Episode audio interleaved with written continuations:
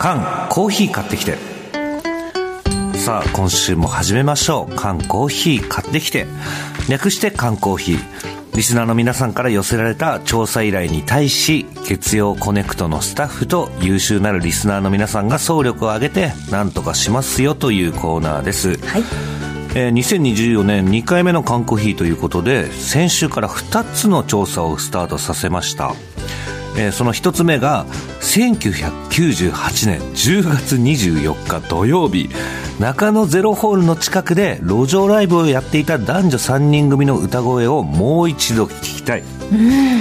これですね。これはなんだかこう場所と時間まあ場所ははっきりしているしそう。えっと、に日日時もにちもわかるけどちょっと難ピンポしいとでね。ですよね。でも聞いてみたい。26年前からずっともう一度聞きたいっていう。まあでもこの方々がええ。継続的に活動していれば、うーん。まあここでなくとも。そうですね。ね。ええ。まああるのかなっていう。これはこれはね。ねヒントがヒントはすっごいあるんですけどね。あるんですけど。ヒントこそめちゃくちゃ明確なんですけれどもっていう。26年前の話なんで、ん。メールどうですかね？そうなんです。よ先週から調査をスタートしてこの1週間で2人からおおメールが届きました。すごい！ありがとうございます。ありがとうございます。さあそすごいよ。れではね紹介していきます、はい。えー中野区男性しげぼうさん菅さんレンゲさん缶コーヒーには初メールです。ありがとうございます。1月8日の缶コーヒーで紹介された路上ライブをやっていた男女3人組の件で、自分一応去年の春に引っ越してきた中野区民でして土曜日の夕方時間があったので中野ゼロホールまで自転車で行ってみました。えー、ありがとうございます、ねえ。え今も誰かしら路上ライブ的なことをやっていたら何かしらのヒントになるかもなんて思いつつ、近くの公園を見て回ったのですが路上ライブをやっている人はいませんでした。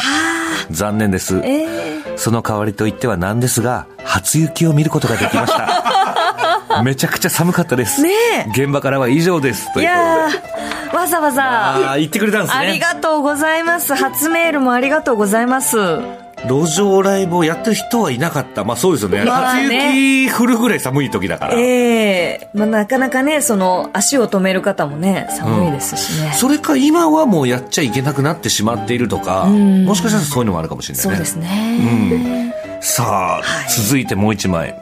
こちら、レンゲさんからちょっとお願いします。はい、えーこちらは先週放送中にいただいたメールです、はい。横浜市のきなこごはんさん。うん。すいません。聞き流しで耳に入ってきたので思わずメールしてしまいました、前後のお話をちゃんと聞けていないんですが、雲の隙間からといえばズバリサイズのチャイルドではないですか？ほううん。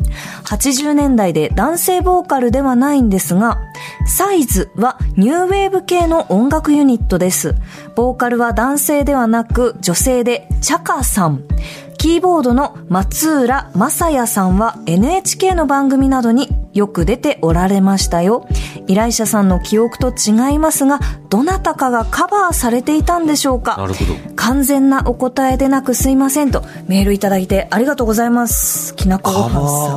ー、そっか、カバーっていう可能性はあるもんね。ありますね。ああ、そっか。で、その曲聴いたら、あ、ええこの曲だったわって、依頼者の方は思い出していただけるかもしれないっていそうですね。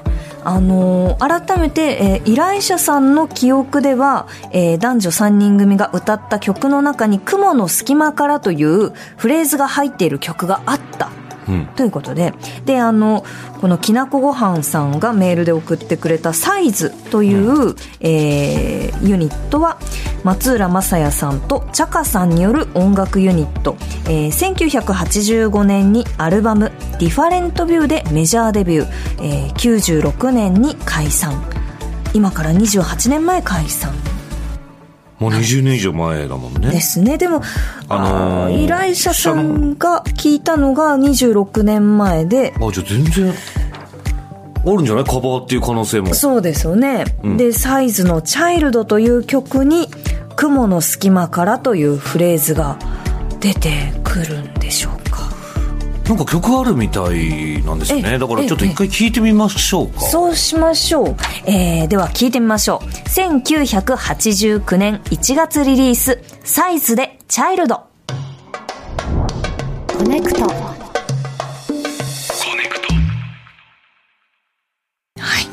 えー、1989年1月リリース、サイズ、チャイルドをお送りしています。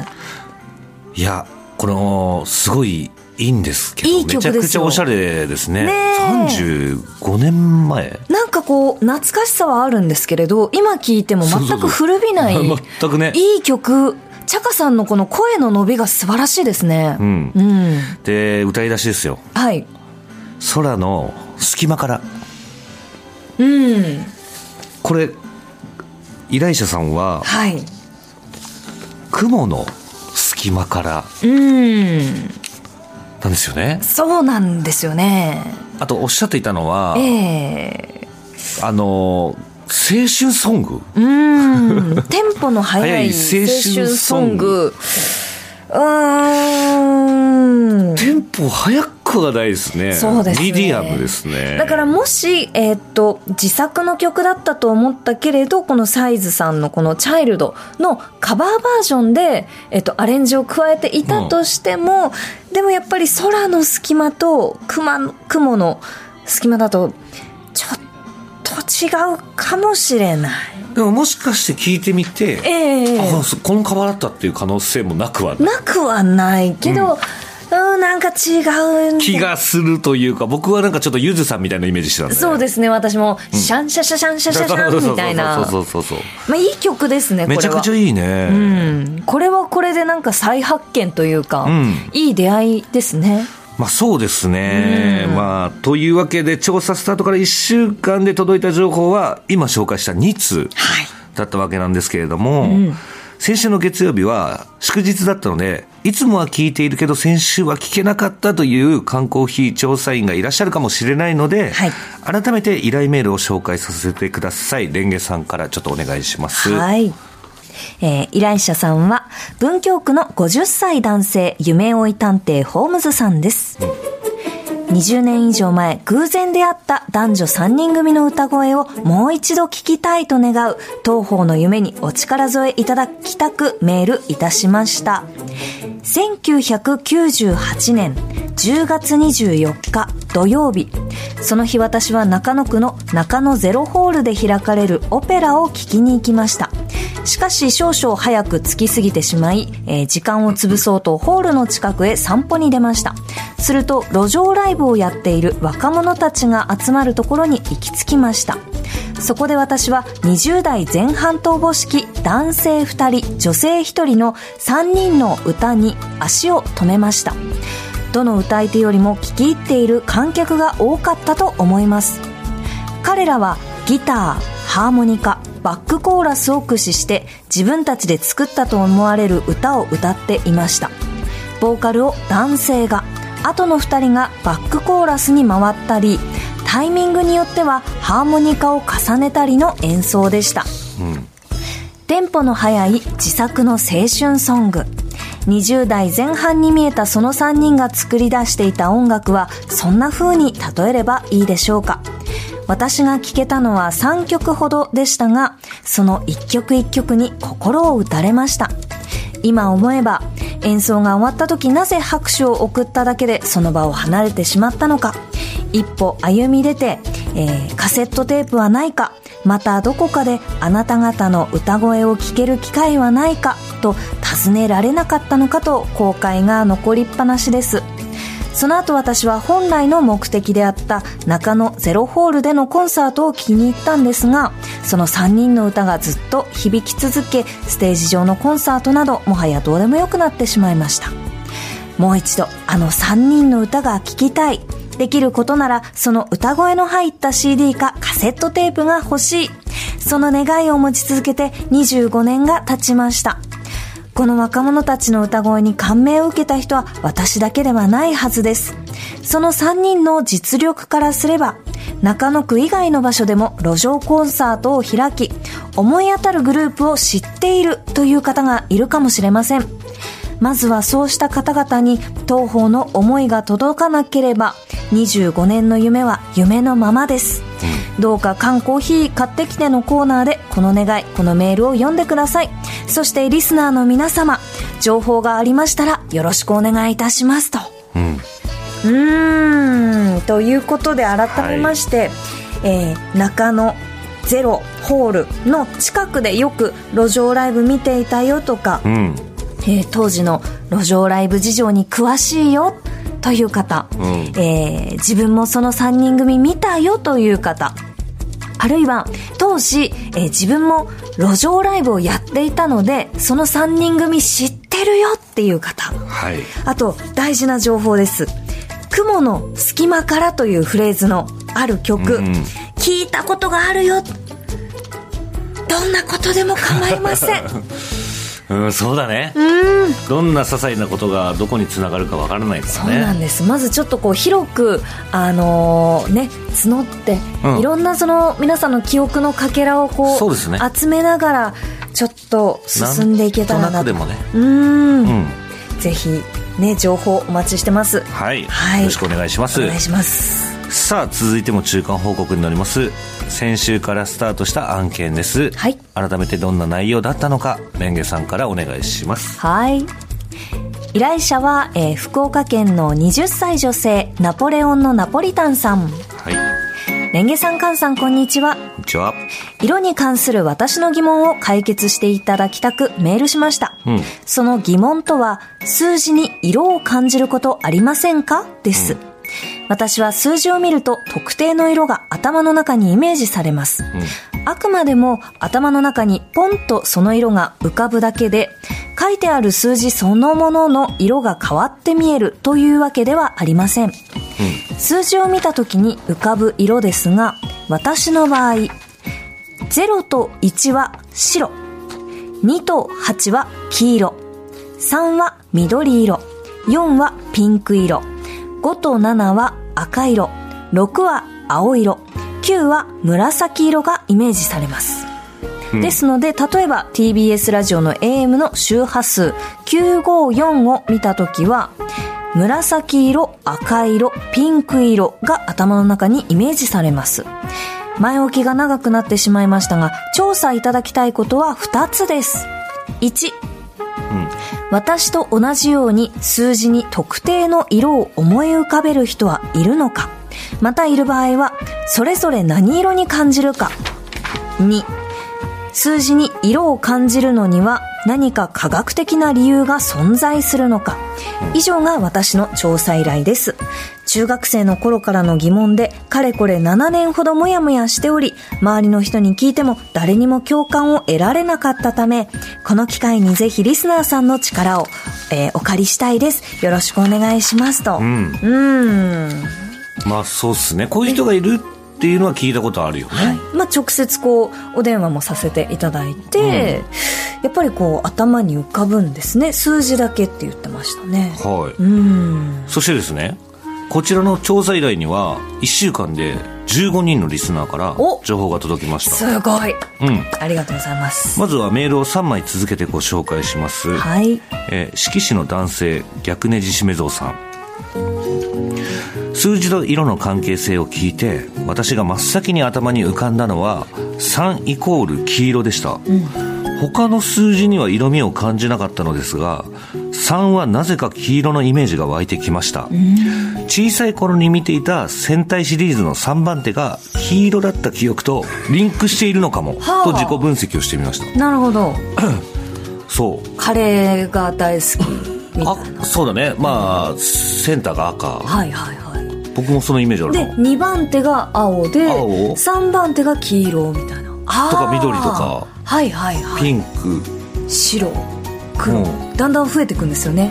そうそうそうそうそう。そう、え。あそうだったかな。確かに隠れんじゃ違う違う違う。何番手とかなかったですよね。多分子供の頃見てる時に、まあこの人はまあ4番手だからとかってなんかそうですね。3番手って認識で見てたんでしょうね。うん。え？妊婦戦って隠れんじゃあれ？隠れんじゃじゃないあれは。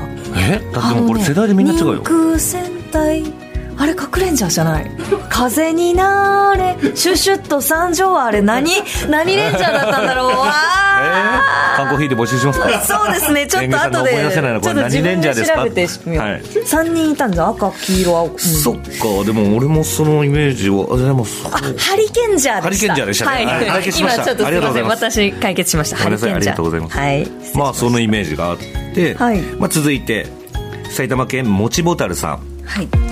ねんげさん、かんさん、こんにちは。こんにちは。数字に色を感じるという件について、うん、ナポレオンのナポリタンさんが知りたいこととは少し違ってしまうかもしれませんが、うん、自分にも数字に対する色のイメージがあります。うん、自分が通っていた中学の体育祭では、組ごとに決まった色があり、うん、1組は赤、2組は青、3組は白、うん、4組はピンク、5組は緑、6組は紫、7組は黄色、8組はオレンジ、9組は茶色、10組は黄緑、11組は水色だったのですが、数字を聞くと、これらの色が頭に浮かんでしまいます。いや、ちょっとそのイメージ一回置いといて、えー、クラスに、クラス多すぎるってね、11組まであったんですね。すごいや。マンモス校だ。えこれ普通じゃないよね？いや私中学校で、えーと、小学校3つぐらいがこう集合する中学校だったんですけど、うん、えー、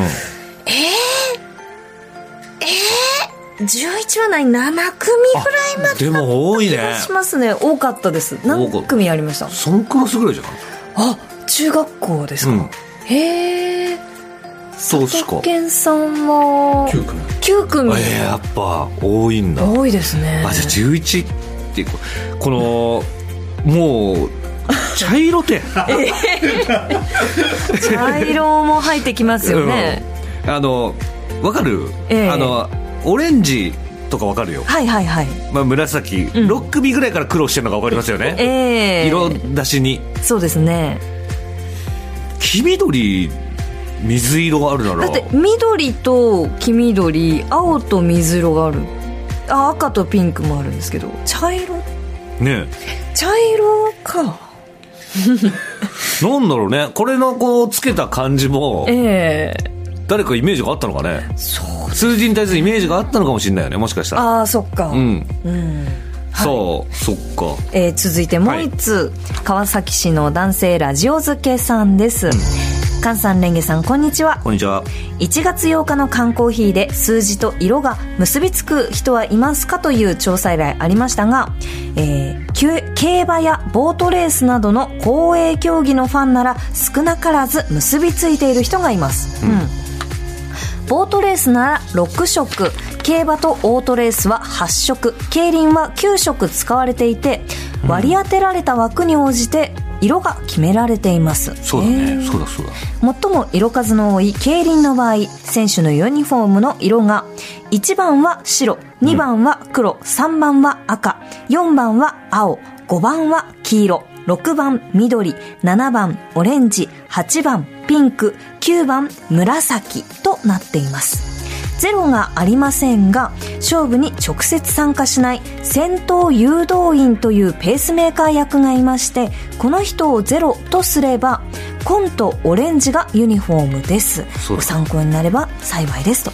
ありがとうございます。そうだそうだ。これは僕イメージあります。昔競輪の番組やってたんで。ええええええ。このイメージありますね私は実はちょっと競輪ボートレース競馬見たことないんですけれど、うん、あの広告とかでよくそのカラフルなユニフォームを着た選手の見ますね、はい、競馬とか競艇に関しては分かんないですけど、ええ、多分枠っていうものに色がついてるんじゃないですか。その1番2番とかっていうものに多分色がついてるんだと思う、競馬とかに関しては。競輪はもうユニフォームというものよりは、ええ、もう色を着てるんで。あそうなんですか。うん。そっかそっか。ビューンってこう走っていくのをあの追いやすいように、うん、でも騎手の方って別に色を着てるわけじゃないじゃないですか、ね、多分、ええ、だからまたちょっと競馬と競輪とかではイメージ変わってくると思うんですけど、競艇は本当分かんなくて、確かに競輪をすっごいやる人とかだったらこのイメージあるかもしれない、ね、競馬の人は競馬でイメージがあるかもしれない、競艇ももしかしたらあるんだろうし、うん、うん。ただこのナポレオンのナポリタンさんとうん。共通するところあんまりやっぱないですね。それぞれ違う。そうだね。まあなんか中学生の頃からの悩みっつってたから、まあ、この理論は ものすごい競艇が好きとか競馬が好きとかではないよね。うん。自分でもなぜかわからないんだもんね。ねうん。えはいそう。改めましてナポレオンのナポリタンさんからの調査依頼。私と同じように数字に特定の色を思い浮かべる人がいるのかということでしたけど。あいましたあら。このメールちょっとレンゲさんからお願いします。はい。えー、日野市の女性振り向き千本ノックさん。レンゲさん、カンさん、こんにちはこ。んにちはありいつも楽しく聞いています。ありがとうございまがとうす。ございますナポレオンのナポリタンさんからの調査依頼、数字に色を感じるという件ですが、私も学生の頃から数字に色を感じるタイプのため、何か参考になればとメールいたします。おー、ありがとうございます。えー私のイメージはナポレオンのナポリタンさんとは少し違っていて1白2水色3黄色4ピンク5黒6茶色7オレンジ、えー8黄緑9薄い橙色のようなイメージです、ほう。ちなみにひらがなやアルファベットも色と結びついていてうん「あ」は赤「か」黄色「さ」水色「た」黒「な」紫「は」黄緑「ま」茶色「や」緑「ら」濃い紫「わ」茶色といった感じです。放送でも話されていたようにテストの時など青と黄色っぽい感じの単語だったはずといったように記憶のフックの一つになるのでたまに便利でした。うん。この色のイメージがどこから来るのか自分で考えたことがあるんですが、えー私の場合は数字はカレンダーのイメージでひらがなやアルファベットは子供が使うようなひらがな表アルファベット表などで使われている色やイラストと関係あるのではないかという仮説を立てています。はしかし完全にイコールではないので、えー私もこの調査結果がどのようになるか楽しみにしています。PS、ナポレオンのナポリタンさん、20歳、おめでとうございます。おめでとうございます。えーはい続いて、はいはいはいまだあります。うんはい。えー町田市の47歳女性、タクカズ母ちゃんさん。レンゲさん、カンさん、こんにちは。んにちはこんにちはいつも楽しく聞いております。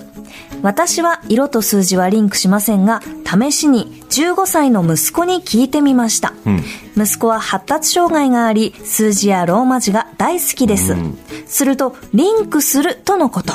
しかも、1から16まで、ほーということで、全部聞いてみました。1、白。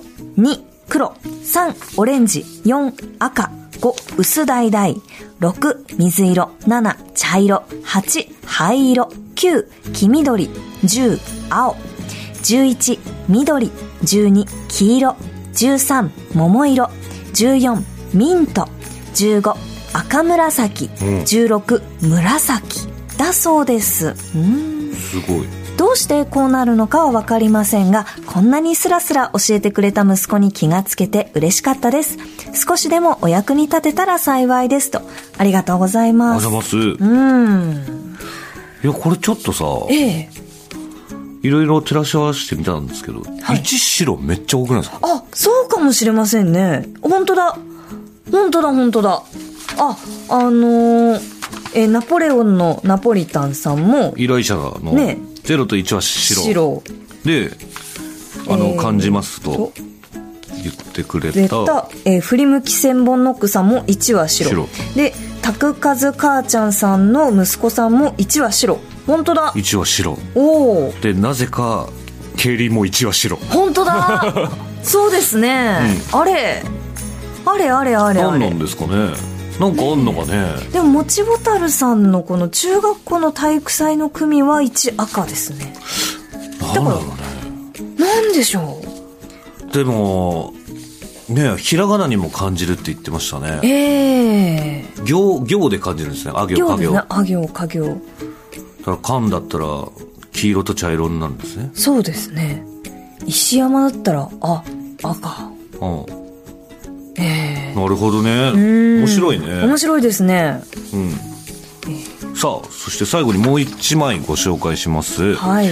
つくば市31歳男性パコちゃんさん、ねんげさんかんさんこんにちは。こんにちは。昨年12月の目の大きい人調査報告に参加させていただいたラジオネームパコちゃんです、その説はお世話になりました。ありがとうございました。さて前回の缶コーヒーに寄せられたナポレオンのナポリタンさんの調査依頼について私も似たような感覚があるのでメールさせていただきました。おそらくそれは共感覚と呼ばれるもので、私は以前から音を聞くと色に感じるという感覚があります。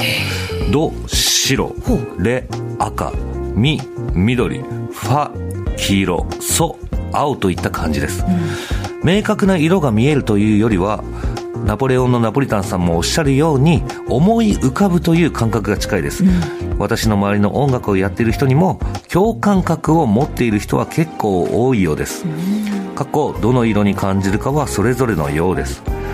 例えば C メジャーという和音ドミソが同時になるという音を聞くと白と緑と青が交わっている模様が頭に浮かびます。ちなみにその逆で色を見たら音が思い浮かぶかというとそれはないんですよね、私の場合は一方通行のようです。最高参考になりましたら幸いです。ラジオネームパコちゃんさん。はい。ありがとうございます。共感覚。はい。なんか聞いたことはあるけれど、ん。でも、皆さんなんか、ど、始まりのどの一音目だったり、これどうもね。白ですね。白が多いイメージですね今はね、ええ何なんでしょうね。僕はこの感覚ってないから。私もないですね。うん。なんかこう、共感覚について研究されてる方とか、うん。きっといますよね。多分いらっしゃると思うんですよ、ね。そういう方に聞くのが一番早いかもね。ちょっとね、取材とか行けたらいいですね。あるいはこう、お招きしてお話を伺うとか。共感覚の研究してるんですよとか学校とかでねはいはいなんかもしかしたら心理学とかそういうことなのかもわかんないけどちょっと聞いてみたいですねそうですね。はいはい。引き続きリスナーの皆さんからの情報をお待ちしておりますはい。缶コーヒー買ってきて、通称缶コーヒーでは、リスナーの皆さんからの調査依頼情報をお待ちしています。はい以上、缶コーヒー買ってきてでした。